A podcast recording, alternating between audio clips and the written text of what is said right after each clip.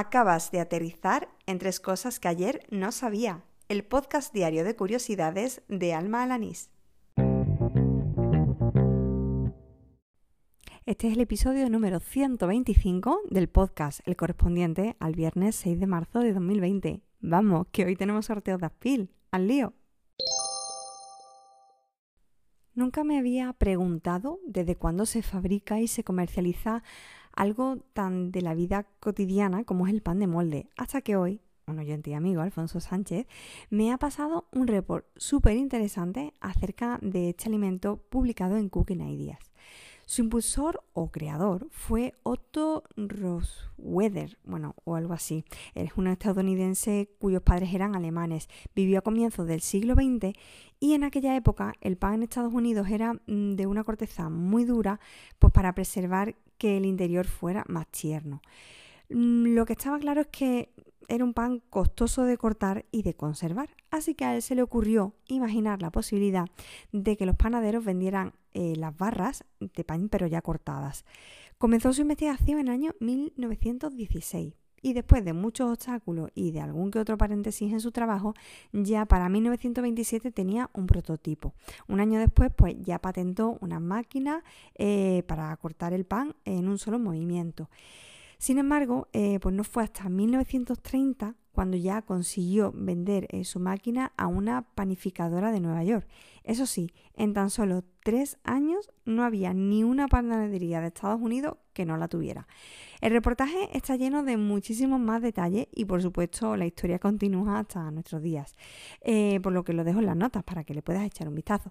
Y a Alfonso le agradezco, pues no solo que me haya pasado este report, sino también la forma tan graciosa en la que me lo dijo, porque como él apuntó, la reina de Inglaterra es más vieja que el pan de molde.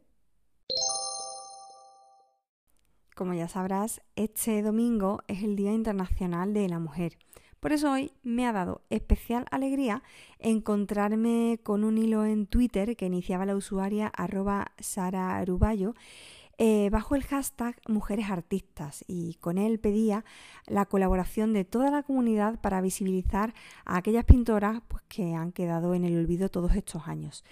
El hilo ha sido toda una sorpresa para mí, no solo por la cantidad de nombres propios femeninos de todas las épocas que tiene la historia del arte, sino sobre todo pues mm, porque había oído hablar de muy pocas de estas artistas.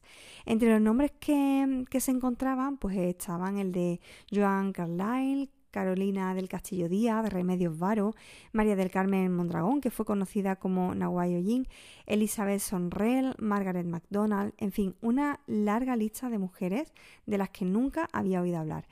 Y lo más importante de todo es que cada nombre eh, va acompañado de algunas muestras de, sus obras, de fotografías, de imágenes de sus trabajos, algo que es esencial para visibilizar precisamente el valor y la importancia de estas artistas que fueron silenciadas.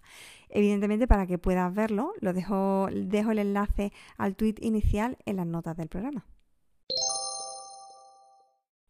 Y para terminar, un poco de arquitectura. Mi amigo Chema Marín eh, me compartía uno de los hilos que Pedro Torrijos escribe bajo el hashtag La Brasa Torrijos. Esta vez hablaba de Freddy Mamani, que es un arquitecto boliviano autodidacta que tiene en su portfolio edificios pues, que parecen sacados de una película de ciencia ficción, quizás un tanto hortera. Bueno, al menos si te deja guiar por los cánones tradicionales. La mayoría de estos edificios pueden visitarse en El Alto, que es una ciudad bastante nueva. De hecho, apunta a Torrijos que hasta el año 1985 era un barrio de La Paz, pero ahora es la segunda ciudad más grande de Bolivia. Claro, al ser una ciudad tan nueva, pues carecía de identidad, ¿no? De, de esos edificios que, le dan personalidad propia a, pues, a una ciudad. Entonces, a partir del año 2002, pues empezaron a realizarse estos edificios de Mamani llenos de color, con geometrías pues imposibles, con mucha pompa y por supuesto reminiscencias a toda la cultura boliviana de la zona. En tan solo 18 años se han construido 70 edificios diseñados por este arquitecto y para que puedas verlo, dejo en las notas el enlace. Y así termina el episodio número 125 de Tres Cosas que ayer no sabía, el del viernes 6 de marzo de 2020. Pero antes de marcharme toca saber quién se va a llevar ese pack de tres Adpil que sorteo de nuevo esta semana. En total han participado seis personas, María Jesús Ananí, que es mi hermana, Ramón Salado, Adrián Janet, Oriol Farré, Alfonso Sánchez y Chema Marín. Vamos a ver a quién le toca. Oye Siri, dame un número aleatorio entre 1 y 6. Número aleatorio entre 1 y 6 es 6. Vaya, pues esta vez le ha tocado a Chema Marín. Bueno, recuerdo que el próximo viernes volveré a tener sorteo, así que si quieres participar, lo único que tienes que hacer es enseñarme algo nuevo. Lo hace, me puedes mandar esa nueva información a través de Twitter o a través de Telegram. Mi usuario es arroba almajefi y bueno, como digo, pues puede ser cualquier dato curioso o dato mierder, alguna aplicación, algún recurso, alguna web, un reportaje interesante, en fin, algo que me ayude a aprender y que yo pueda incorporar al programa.